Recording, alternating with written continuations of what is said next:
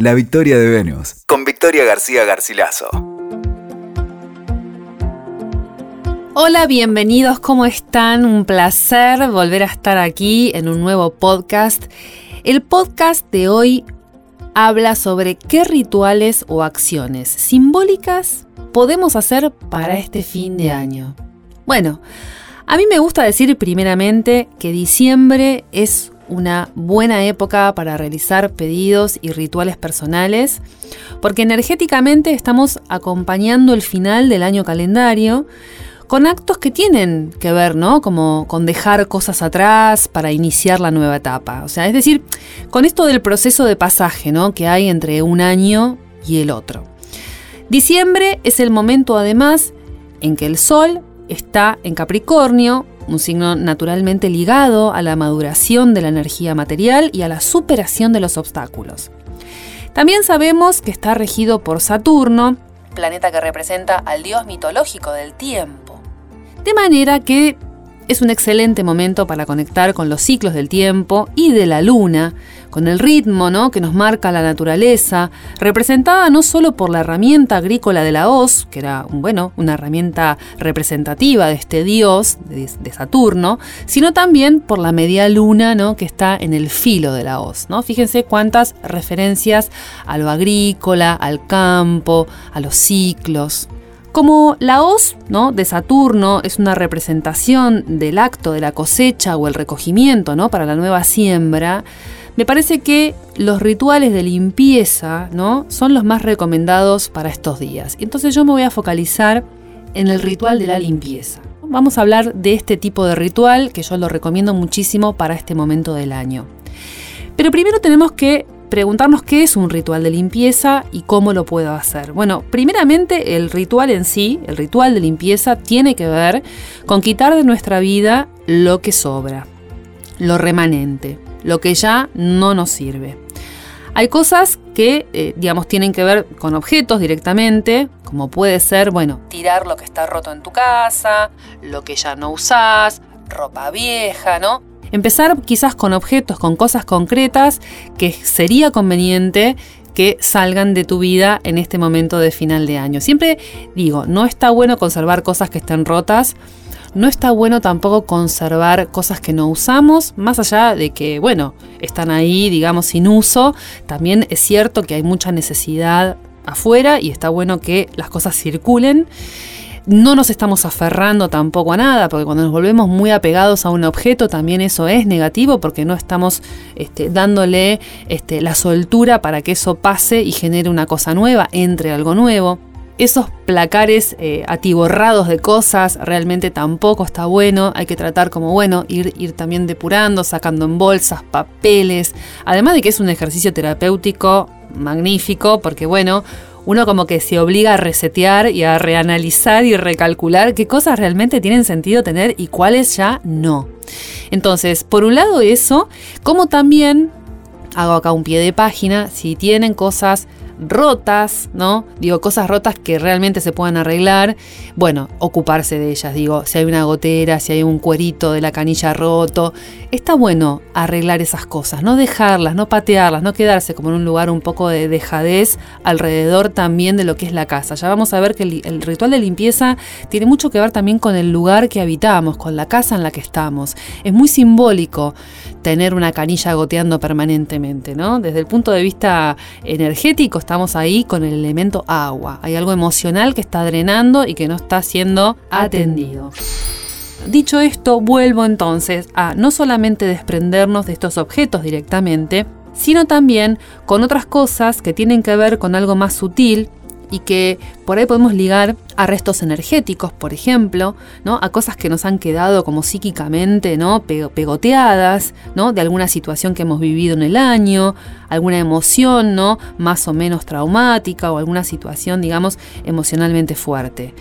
Entonces, a mí me gusta decir que como las personas, también las casas, ¿no? Tienen esta tendencia a impregnarse de residuos energéticos generados por las situaciones o emociones que se van viviendo ahí. Imagínense a lo largo del año todo lo que vivimos, todo lo que cada uno vivió. A ver, piensen, ¿qué cosas les pasaron este año? ¿Qué cosas vivieron en su casa? estuvieron tristes en algún momento, hubo llantos, hubo pelea, hubo alegrías, nació un bebé en la casa, llegó alguien nuevo, una mascota. Es decir, son todas situaciones energéticas y afectivas que se fueron transitando en ese espacio de vida. Entonces, digo, la casa también se impregna de lo que vamos viviendo, de manera que así como nosotros, las personas, necesitamos tomar un baño regularmente o darnos una sesión de Reiki, por ejemplo, los espacios que habitamos también precisan de esta higiene vibracional, ¿no? Cada determinado periodo de tiempo. Entonces, lo primero que les voy a sugerir es que limpien la casa para recibir el año nuevo. Y no estoy hablando solamente de pasar productos de limpieza que habitualmente todos hacemos cuando, bueno, hay que limpiar la casa, obviamente, sino que estoy hablando de, además de hacer esa limpieza clásica, tradicional y sencilla, hacer una que también es sencilla, pero que es muy poderosa, es más invisible y es perdurable también en sus efectos positivos. Ya van a ver que después cambia muchísimo la atmósfera energética del lugar en el que están viviendo. Entonces, limpiar la casa para recibir el nuevo año es clave, para mí es clave. Primero porque, bueno, uno pone en movimiento, se dispone y predispone a que algo nuevo llegue. Bien literal, año nuevo, vida nueva, casa nueva, aire nuevo. Energéticamente, simbólicamente es un movimiento que hay que hacer. Ahora, a medida que vos vayas limpiando la casa, también vas a estar limpiándote a vos mismo. Son dos movimientos que van en simultáneo. Primera cuestión antes de empezar con la limpieza, ¿no? Preguntarte, ¿qué tengo que depurar en mi vida? Relaciones, situaciones, dolores, o sea, ir como, bueno, intencionando, ¿qué es lo que quiero limpiar, ¿no? ¿Qué es lo que voy a querer sacar, renovar, depurar? ¿A qué cosas les tengo que poner un punto final? Y que ya no quiero que me acompañen en este pasaje al próximo año, ¿no? Esa también podría ser una reflexión posible. Es importante entonces que determinemos qué cosas queremos limpiar, de qué cosas nos queremos desprender y qué cosas queremos depurar. Luego, el ritual, como les digo, se hace en casa, en un lugar preferentemente aireado, luminoso, amplio en lo posible, el ambiente más amplio de la casa. No recomiendo hacerlo en la habitación donde uno duerme. Esto en general conviene hacerlo o en lugares tipo jardín o por ejemplo en alguna galería o si tienen obviamente un living amplio, en el living también es el lugar para mí ideal para hacer la limpieza, para empezar la limpieza, ¿no? Para disponer los elementos. La limpieza se lleva a cabo en un día adecuado, desde el punto de vista astrológico, ustedes me dirán, bueno, pero ¿qué día? Y la verdad que es un poco eh, difícil decir con precisión un día. Depende del tipo de limpieza que querramos hacer y las energías que querramos poner a disposición. Yo sugiero en general hacer las limpiezas el día que la luna está en el signo en donde tenemos que tomar información de esa luna. Es decir, si yo voy a hacer una, eh, limpieza, bueno, quizás sea conveniente una luna en Virgo o sea conveniente una luna en Escorpio, que son lunas que naturalmente trabajan la depuración y la excreción de lo negativo. Y son además eh, lunas alquímicas, sobre todo la luna en Escorpio. También podemos pensar en la lunación en sí. La lunación va un poco de la mano con el tipo de ritual que uno quiera hacer. Es decir, que si es una luna menguante o una luna nueva, es como más recomendado para hacer una limpieza, porque, digamos, este, simbólicamente la luna está yendo hacia un lugar, digamos, de cierre y de apertura de algo nuevo, ¿no? A diferencia de la luna llena, que es un punto de exaltación de la energía y es difícil controlar todo lo que se levanta energéticamente en esos días. Entonces yo sugiero que sea más bien o en luna menguante o en luna nueva. Es importante que incluyan la utilización de alquímicos naturales, se pueden comprar preparados especialmente, hay un montón de casas que lo hacen, y si no también los pueden preparar ustedes mismos comprando un poco de mirra, incienso, el palo santo, ¿no? que también sabemos que es muy útil en estos casos, fragancias ligadas al romero, a la lavanda, al alcanfor, ¿no? que son todas también este, fragancias ligadas naturalmente a la aromaterapia, pero también hay algunas que específicamente tienen que ver con la limpieza. Según el tema, para los que quieran seguir, digo, profundizando, pueden investigar también qué tipo de aroma es más adecuado para el tipo de limpieza o estado anímico en el que cada uno se encuentre. Yo soy partidaria de usar todos productos naturales, inclusive también trabajar con flores o con plantas directamente traídas de la naturaleza, ¿no es cierto? Ahora, es importante también sumar instrumentos. A mí me parece que esto es algo que no hay que descuidar, ¿no? Instrumentos que produzcan vibraciones sonoras, por ejemplo, cuencos, cuarzos, flautas, campanitas, o directamente, bueno, poner un CD o poner play en YouTube y, bueno, que suene alguna música que tenga estas, este, estas vibraciones, ¿no?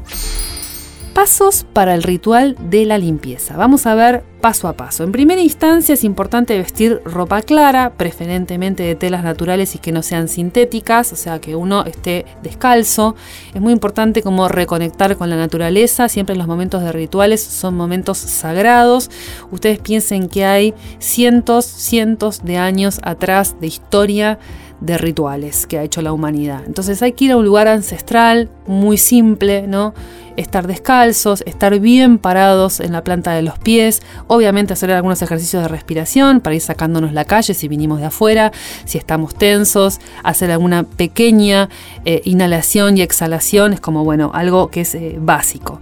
Determinar un lugar para el altar o base donde yo voy a empezar a distribuir los elementos para hacer la limpieza, idealmente una mesita o en el piso con algún mantel, con eso suficiente, nada muy pretencioso, sencillez absoluta en la limpieza, sencillez máxima. Y que en lo posible ese altar o ese frente imaginario donde ustedes se van a parar o a posicionar apunte al norte o al este, que son puntos cardinales como favorecidos para todo lo que es la vibración solar o la vibración, digamos, lumínica o de la conciencia. Después es importante a mi entender siempre no descuidar trabajar con los cuatro elementos de la naturaleza que tienen que estar invocados, que tienen que estar presentes en la limpieza, es decir, tiene que haber sí o sí agua, un vaso de agua o, o algún recipiente que contenga agua, tiene que haber sí o sí tierra, es decir, tierra directamente en un platito o una planta. Tiene que haber también aire, que está representado generalmente por el propio saumerio o el saumado que, que hagamos, digamos, el humo, ¿no? Y también tiene que haber fuego, que esto fácilmente puede darse colocando una vela una vela del color que ustedes quieran. Yo soy partidaria de ir al blanco, el blanco no falla, esto es como un cuarzo, ¿viste? Cuando uno le recomienda a alguien, che, ¿qué piedra puedo usar para la protección? Cuarzo. Che, ¿qué piedra puedo usar para el amor? Cuarzo cuarzo cristal, ¿no? Como que la protección cuarzo. Hay piedras que son como, bueno, un gran comodín, ¿no? Bueno, una vela blanca es como un infaltable en el, en el placar de la bruja, digo yo, ¿no? La vela blanca no falla. Si ustedes igual quieren usar una vela dorada para traer la abundancia o una vela violeta por el tema este de la transmutación, está muy bien. Pero bueno, eh, la vela rosa también, ¿no? Si quieren además sumar a este ritual alguna petición de amor, digamos, siempre la conexión con lo luminoso está favorecido. El ritual tiene que tener un momento de consagración. Hay que consagrar los elementos que uno va a usar. ¿Qué significa esto? Bueno, hay que, digamos, abrirlos en su estado, en su estado, digamos, este sagrado, en su estado puro. Uno tiene que o hacer un rezo o eventualmente dar una pequeña oración en donde uno está intencionando los elementos con los que va a trabajar y agradeciendo también a la naturaleza que esos elementos estén en, la mesa o en el mantel de trabajo. Es importante también no solo consagrar, sino establecer lo que se llama una rueda medicinal.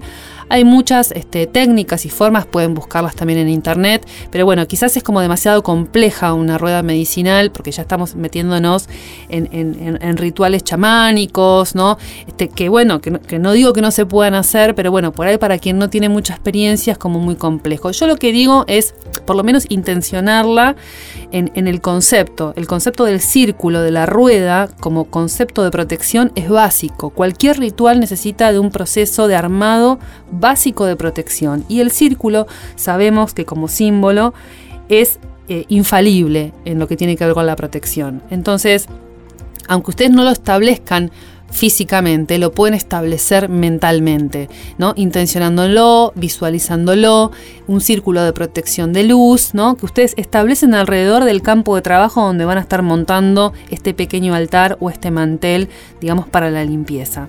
Es importante después el montaje, preparar todo, ¿no? En, en ese pequeño altar. Ahí ustedes pueden, la verdad, crear y volar con la imaginación.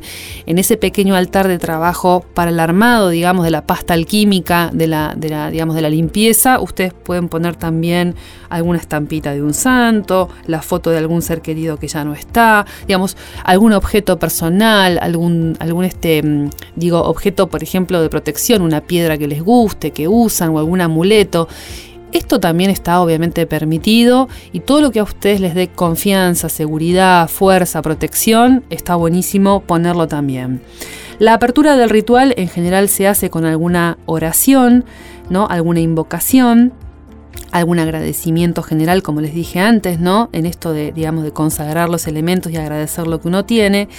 Y fundamentalmente uno apela antes de la limpieza a una técnica de protección que tiene que ver con una oración, un mantra, un rezo o una visualización que ustedes gusten, la que quieran para poder hacer la limpieza. La limpieza entiendan que no la van a estar haciendo ustedes, la va a estar haciendo esa luz que invocan. ¿Sí? Entonces, un poco uno es el vehículo de la limpieza, pero la limpieza no la hace uno, la está haciendo una energía de luz. Entonces acá es importante, si sos creyente y por ejemplo te gusta, bueno, el Padre Nuestro que siempre es una oración mm, tremendamente poderosa, utilizarla para la apertura lo puedes usar. Si hay algún mantra que te resuena, que te gusta porque viene quizás de algún dios o alguna diosa con la que te identificás, puedes usarlo. Puede ser también una oración inventada por vos, pero en la que invoques alguna figura superior. Es importante la invocación de algún ser superior, elevado, algún maestro, ¿no? Como se dice también. Y después es importante también en esa eh, invocación, ¿no? O en ese mantra, o en esa canción, hay personas que también cantan, visualizar eh, en general el color violeta como un color de protección, ¿no? como un tubo de protección violeta que va a estar acompañándote durante toda la limpieza. Finalmente, la petición hay que hacerla clara, esto es muy importante, si vas a hacer una petición que sea clara, en una frase directa, y la utilización del sonido que te acompañe también cada tanto a lo largo de la limpieza como un ahuyentador, digo yo, de los bajos astrales, ¿no? Siempre también trabajando con golpes impares, ¿no? Números 3, números 5, números que sean, digamos, siempre impares. Eh, algunas instrucciones básicas para ir cerrando, importante cuando empiezan la limpieza, Ustedes la van a empezar en un sahumador, van a colocar el carbón vegetal, lo van a encender, enciéndalo fuera de la casa, en la ventana, en el patio, en el balcón, porque el primer humo es un poco tóxico, el humo de la pólvora, o sea que bueno, abaníquenlo un poco hasta que el humo salga blanco, lo colocan después luego dentro del cuenco y dentro de ese cuenco colocan la pasta alquímica que hayan armado, ¿no? Y después es recorrer la casa, toda la casa, desde la habitación más lejana a la puerta de calle, yendo hacia la salida de la casa y en la dirección de las agujas del reloj. Es importante que ustedes metan el humo en todos lados en armarios, en rincones, abajo de la cama, en general, las vibraciones negativas están en las zonas oscuras de la casa, ¿no? En los rincones, en estos lugares que les digo que tanto no se ven sótanos, bauleras, ¿no? Debajo de la cama, detrás de algunos muebles. Y es bueno acompañar este ritual con un mantra, insisto, una oración, lo que quieran, para que los vaya acompañando. El sahumado se hace con puertas cerradas, todas las ventanas cerradas, ¿no? Todo completamente cerrado, se van a llenar de humo, sí, se van a llenar de humo, es la idea. Y al terminar es muy importante hacer un cierre del, del, ritual, digamos, agradecer a estos maestros o a esta fuerza de luz el haberlos asistido, apagar obviamente las velas tirar, cerrar, envolver de una manera, digamos, este, adecuada también esa pasta que ya no se va a usar, después tirarla fuera de la casa, es lo aconsejado. Y al final, final, final, entonces abren todas las puertas, todas las ventanas y que circule el aire, que entre libremente, ¿no? Para limpiar perfectamente todos los ambientes de la casa. Ahí es como que se termina de desprender cualquier resto energético que haya quedado de alguna manera pegoteado, termina de irse. Después yo les recomiendo también que eh, en el ritual ustedes al término ¿no? de hacerlo también se den un baño. Ustedes también van a quedar como cargados de energía, entonces es importante que se den un buen baño. Si quieren además darse un baño de inmersión con sal, sal marina, súper, recontra recomendado. Para terminar, es importante entonces que recuerden que es fundamental en el ritual presentar el deseo, claramente, ¿no? Tenemos que expresarlo claramente y desde el corazón. Eso que querramos limpiar, eso que querramos, digamos, este, depurar, plantearlo claramente con palabras, con palabras y con una intención genuina desde el corazón. Aprovechemos en este fin de año especialmente que Saturno y Plutón están en Capricornio para hacer la limpieza personal, ¿no?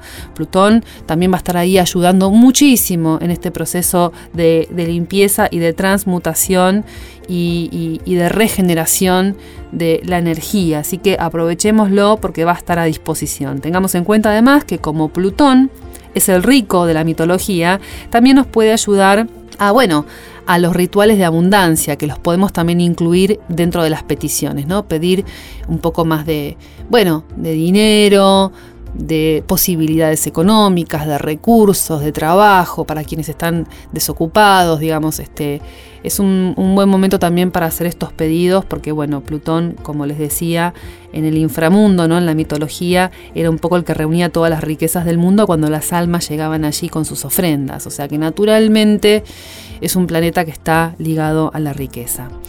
Bueno, no dejen de hacer la limpieza, después me cuentan cómo les fue. Les mando un abrazo muy muy grande, buen fin de año y hasta pronto.